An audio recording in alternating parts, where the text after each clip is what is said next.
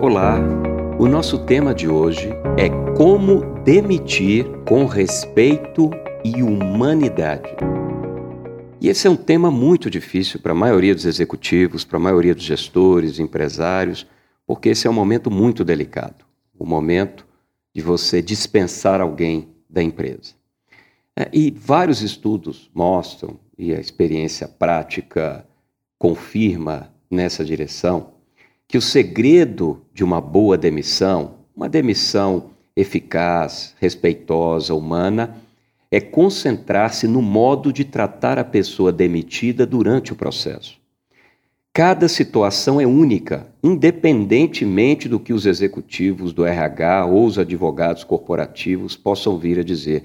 Não há um roteiro padrão a ser seguido quando se está dispensando funcionários, colaboradores.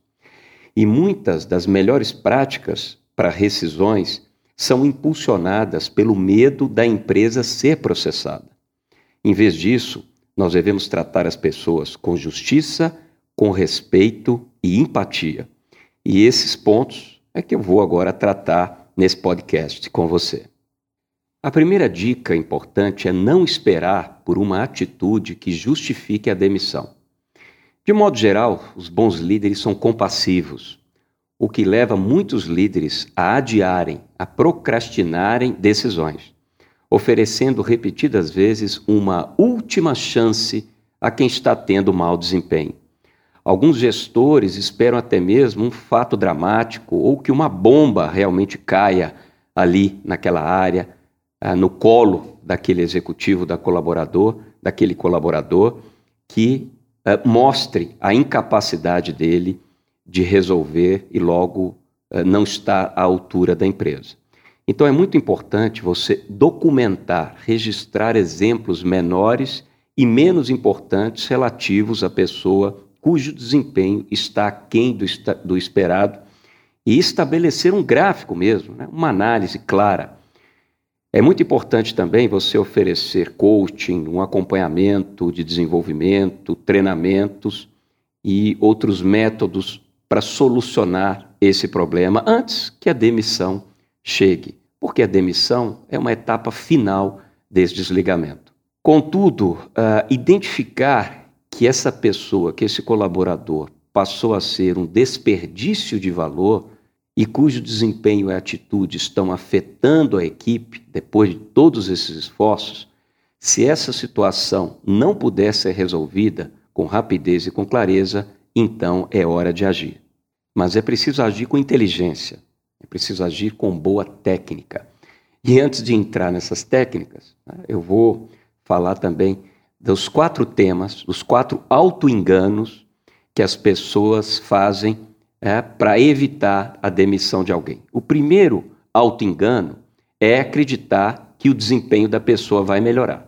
Simplesmente uma esperança, uma esperança que não é embasada pela realidade. Né? Isso faz a pessoa que precisa ser demitida ficar mais tempo na empresa. O segundo auto-engano né, que a empresa faz, o gestor faz, é acreditar que ter alguém naquele cargo é melhor do que não ter ninguém no período em que a empresa vai tentar contratar um novo funcionário. Então, é aceitar o ruim temporário para, de novo, evitar a decisão técnica adequada, que é o desligamento. O terceiro auto-engano é acreditar que é mais inteligente transferir essa pessoa de departamento do que demitir, criando muitas vezes um problema para aquele outro departamento, uma vez que não há a necessidade de uma outra pessoa é, com aquele perfil naquela outra área. E o quarto auto-engano é que demitir vai ser ruim para o moral, né, para o estímulo à equipe que fica.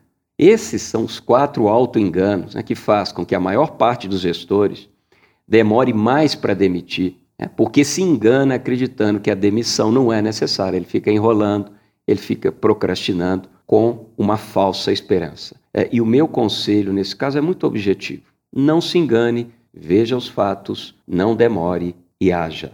Um ponto importante nesse processo é estar disposto a demitir amigos e familiares. Esse é um ponto muito importante e muito difícil para a maioria das pessoas. Um dos motivos que levam as empresas a adotar políticas contra o nepotismo é o fato de que, depois de contratar um amigo ou parente, demiti-lo pode ser especialmente difícil. As pessoas no dia a dia, rotineiramente, desenvolvem amizades no trabalho. E tais relações podem interferir na obrigação de todo gestor de efetuar mudanças de pessoal, de fazer a sua equipe progredir.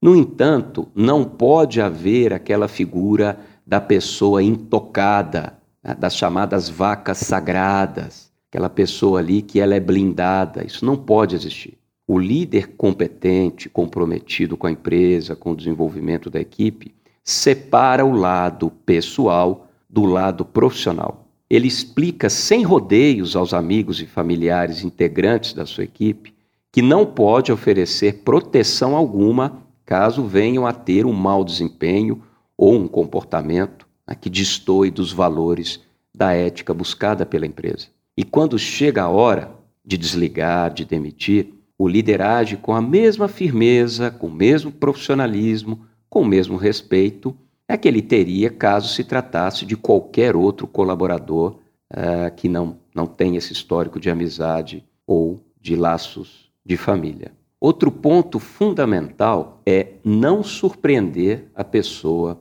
que vai ser demitida. Porque, de fato, todos os colaboradores, todos os gestores, independente do nível hierárquico que eles ocupem, precisam receber feedbacks frequentes de desempenho né, dos seus gestores imediatos. E isso é particularmente verdade e necessário quando as pessoas deixam de atingir as metas estabelecidas ou começam a agir de forma diferente, dissonante da cultura, dos valores, da ética que a empresa procura. De modo que, se o colaborador se surpreende quando é demitido, isso é um sinal de que o gestor que está demitindo a pessoa fracassou não na hora de demitir, muitas vezes, mas durante o processo de avaliação dessa pessoa. Poucas demissões têm como causa uma única situação. São várias situações, são várias recorrências que vão somando ao longo do tempo. E é muito importante isso ficar claro para o colaborador, e isso acontece durante os momentos de feedback formal que ele recebe. Até porque esse feedback precisa ser acompanhado também por um programa, por um plano de melhoria da performance, que é um sinal claro de que aquele indivíduo precisa melhorar. O gestor acompanha esse plano, inclusive apoiado pela área de gestão de pessoas, pelo RH da empresa, e ele consegue conduzir esse indivíduo ao longo da sua jornada profissional. E em muitos casos, aqueles que passam né, a recorrentemente ser solicitado e fazer parte de um plano de melhoria da performance, essas pessoas começam a procurar outro emprego por se sentirem desencaixadas na empresa, o que pode tornar o processo de demissão até desnecessário. E conseguir oferecer provas de que houve essas avaliações críticas ao longo do tempo, que houve uma oferta de um plano claro de melhoria da performance, inclusive é uma boa maneira de evitar processos trabalhistas. Até porque as pessoas muitas vezes processam a empresa não porque foram demitidas, mas porque se sentem injustiçadas por não terem recebido ao longo do tempo feedbacks verdadeiros que pudessem orientá-la no desenvolvimento dentro da empresa de forma adequada ao cargo que elas ocupam. E elas têm razão nesse processo, de modo que é papel crucial da organização, do gestor, oferecer esse guia e deixar absolutamente claro, para que não seja surpresa nenhuma, caso aquele indivíduo seja dispensado da empresa. E é claro que as pessoas não aprendem a fazer isso de uma hora para outra. É preciso treinar, é preciso se preparar, praticar, de modo que ensaiar essas conversas difíceis talvez seja a melhor preparação. Inclusive sendo útil encenar com alguém do RH, com algum especialista, com algum consultor, né? uma pessoa que consiga desempenhar uma grande variedade de reações e ver como você lida com cada uma delas. Esse é um ensaio, isso é um treino para conversas difíceis muito útil que eu faço também como preparação das lideranças nas empresas onde eu atuo como consultor, né, como, como professor, treinando, orientando e até orientando quando eu participo como conselheiro. E é muito importante também se preparar sozinho, fazendo uma série de exercícios em que você possa conversar consigo mesmo, né? às vezes na frente do espelho, ou se filmando para ver como você se comporta. Exercícios elaborados para enfatizar a necessidade de uma atitude é, positiva, técnica, consciente, que vai ser tomada na hora do desligamento, bem como para fazer com que se adote uma mentalidade correta para essa situação. Eu mesmo tenho vários exercícios nesse sentido que facilita, inclusive, a minha atuação como consultor né, e orientando executivos nessa direção. É porque é preciso acentuar a necessidade de agir com dignidade, com compostura, porque o momento de você desligar alguém é um momento muito importante. Né? É um momento onde a outra pessoa, inclusive, é, pode se sentir é, muito ofendida se antes do processo não teve as ações de desenvolvimento ou pode até se sentir dignamente tratada. Então é preciso executar essas dicas com o máximo de sensibilidade. Além disso, é importante admitir que, como gestor, há uma parte de responsabilidade pelo fracasso desse colaborador, pelo equívoco que foi na hora de contratar, ou por não oferecer um acompanhamento, um coach de desempenho ali no dia a dia mais próximo. Ah, então, essa, essa desconexão da empresa e dos resultados acontece tanto pelos erros do colaborador quanto pelos erros também do gestor. E para evitar uma atitude defensiva na hora que você vai comunicar, é preciso se concentrar na consequência ideal da situação, que é querer ajudar a pessoa a encontrar um lugar onde ela possa de verdade maximizar o seu potencial. Um lugar mais adequado às suas capacidades, à sua personalidade, às suas ambições, ao seu estilo de trabalho e ao seu perfil. Esse é o ideal daquela situação, daquele desligamento. E na hora H é preciso você ser muito direto, muito claro.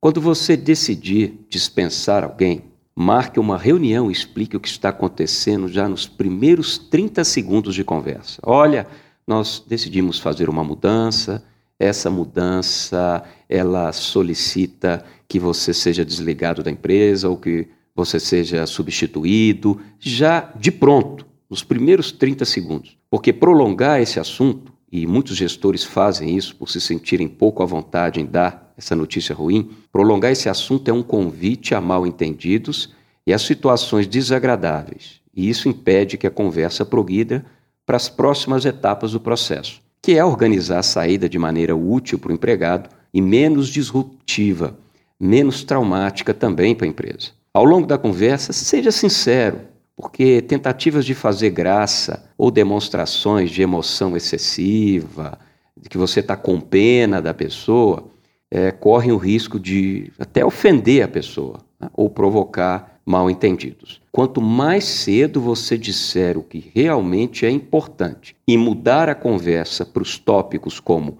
indenização, benefícios e planos de transição, melhor. Quanto mais cedo você ir ao ponto e para essas outras estruturas, melhor para você, melhor para a pessoa.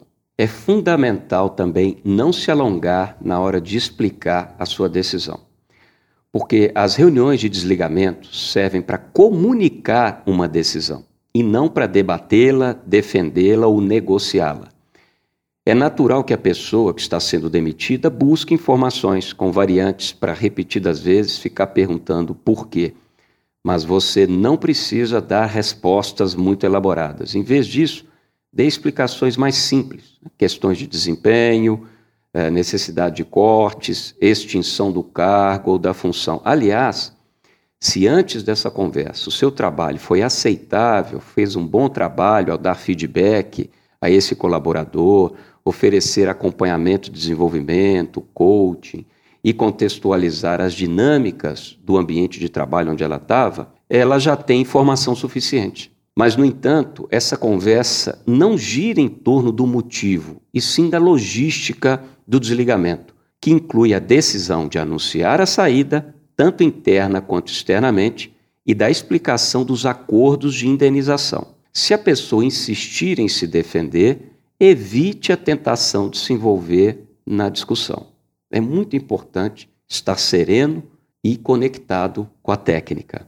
Outro ponto importante também é ter empatia durante o processo. É uma compaixão profissional. Até porque bons gestores não são robôs autômatos, são seres humanos. E eles precisam reconhecer que o colaborador que está sendo demitido vai ter sentimentos desagradáveis. Isso é normal. Por isso precisam ouvir pacientemente qualquer reação que possa vir a ter, de modo cuidadoso, medindo as suas respostas. É natural sentir uma compaixão profissional ou até um arrependimento ao demitir alguém, mas expressar isso né, de forma lânguida, de forma emocionalmente muito intensa, pode encorajar que essa conversa eh, saia do controle e vá para uma direção ruim, né? vá para uma direção excessivamente emocional que não faz bem nem para o colaborador demitido, nem para o gestor. É também importante lembrar que, dependendo da relação anterior com a pessoa demitida e do contexto da demissão, é possível que se queira um novo encontro depois que os sentimentos imediatos de ambas as partes tiverem se acalmado. Então você pode tomar a iniciativa de marcar um encontro fora da empresa para conversarem sobre busca de emprego, empresas em potencial, pessoas é, na sua rede de contatos que podem ser úteis. O que você dirá é quando lhe pedirem referências sobre aquele colaborador que foi desligado. É, e, se possível, ofereça também conselhos sobre como ser bem sucedido na próxima empresa. Isso é uma atitude humana, isso é uma atitude boa, de respeito. É, mas saiba que um encontro como esse pode não ser viável. É, estudos de neurociência mostram que as pessoas tendem a desenvolver sentimentos negativos em relação àqueles que lhes dão notícias desagradáveis, mesmo quando isso é feito com consideração, com gentileza e com respeito. É fundamental os gestores, a empresa, lembrar que, embora o relacionamento profissional tenha terminado, o colaborador que está saindo interage com vários colegas. E se eles acharem que você, que a empresa, não agiu de modo correto, né, ou gentil, respeitoso com quem está deixando a empresa, o moral e o comprometimento dos outros colaboradores que ficaram provavelmente sofrerão abalos. E deixar de tratar um funcionário demitido com gentileza e com respeito pode também prejudicar os negócios presentes e futuros da empresa, por uma questão muito simples e principalmente em alguns setores da atividade econômica menores, é, onde a pessoa que está sendo demitida hoje pode, num futuro breve, trabalhar para um cliente ou um fornecedor dessa empresa da qual ela foi desligada. Então, especialmente né, nesses setores de conhecimento intensivo, relacionamentos com ex-empregados, com ex-colaboradores são valiosos Inclusive, é por isso que muitas empresas mantêm associações de ex-funcionários, que contam não apenas com aqueles que deixaram a empresa voluntariamente, porque quiseram, como também com aqueles que não tiveram chance de progredir na organização, que foram desligados. O mundo é uma rede, as pessoas se comunicam pelas redes sociais, pelos encontros, em várias situações. Então, agir sempre com dignidade, com respeito, com profissionalismo, principalmente no momento de desligamento é fundamental para que essa rede continue favorável à empresa né, e ela não sofra retaliações, é, vinganças e outras ações potencialmente danosas para os seus negócios. É importante lembrar disso. Um erro frequente nesse processo é quem está desligando querer pôr a culpa em outra pessoa insinuando algo como: ah, eu estou sendo obrigado a fazer isso, ah, eu só estou transmitindo uma ordem, uma mensagem. É, nesse cenário, ah, esse gestor põe a culpa da decisão nos outros, geralmente até o conselho de administração ou em algum executivo hierarquicamente mais alto. E assim procura evitar que a pessoa demitida fique com raiva. Só que isso é fugir da responsabilidade. É, até porque é natural, né? a maior parte das decisões pela demissão de algum colaborador é tomada é, em equipe, é tomada num conjunto ali de gestores, de representantes da empresa. Se o caso envolve um CEO, um presidente, a decisão tomada pelo conselho de administração em desligá-lo, igualmente é sempre coletiva. Porém, mesmo nesses casos, a pessoa que está comunicando a demissão deve assumir e expressar a sua responsabilidade e não se esquivar e não fugir dessa responsabilidade colocando a culpa nos outros. Né? Essa, essa responsabilidade é como se fosse, evidentemente não é, é culpa de terceiros. É muito importante não cometer esse equívoco. E última dica, último ponto que eu quero chamar a atenção é a importância de ser é, profissionalmente justo e generoso nessa etapa. Né? Até porque é, é aconselhável que a empresa ofereça uma indenização generosa nesse momento. E os gestores precisam usar sua influência para conseguir, para a pessoa dispensada, também uma chance decente de recomeçar.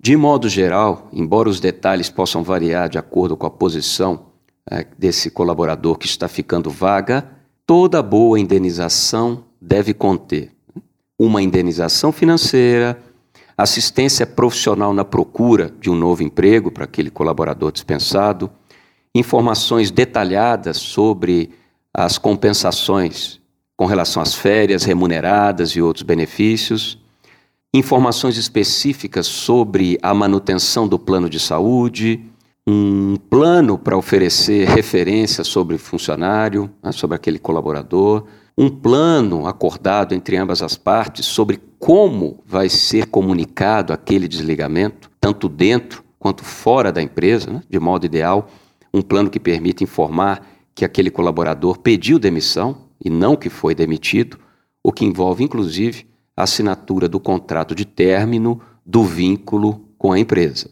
E há benefícios em ser generoso, em ser justo nesse momento do desligamento não apenas a economia com honorários de advogados, mas também em função da diminuição do conflito interno, né? uma vez que outros funcionários, outros colaboradores que se aborrecerem com a demissão do colega saberão desse momento de indenização mais justa, mais poupuda, que foi feita no momento do desligamento. Em geral, as indenizações estão de acordo com o tempo que o funcionário passou na empresa. No entanto, à medida que você estiver fazendo essa avaliação, é importante reconhecer que até um recém-chegado, quando não consegue ter bom desempenho, parte da culpa recai também sobre o gerente de contratação. Isso deve fazer com que a empresa se mostre mais disposta a cobrir algumas das perdas financeiras